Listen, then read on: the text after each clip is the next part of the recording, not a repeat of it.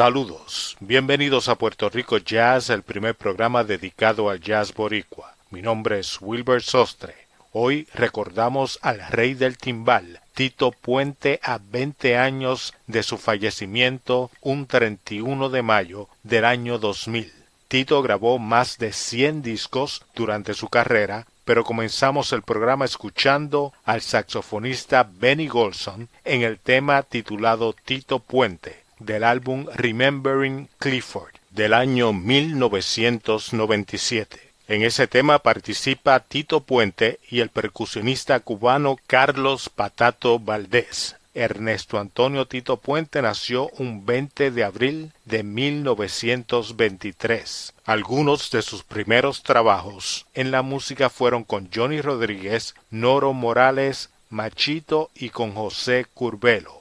Puente estudió en Juilliard y desde sus inicios también se destacó como compositor, con temas como Picadillo y como líder formando su conjunto Piccadilly Boys, que grabaron para el sello discográfico Tico. Continuamos escuchando al maestro Tito Puente en Puerto Rico Jazz.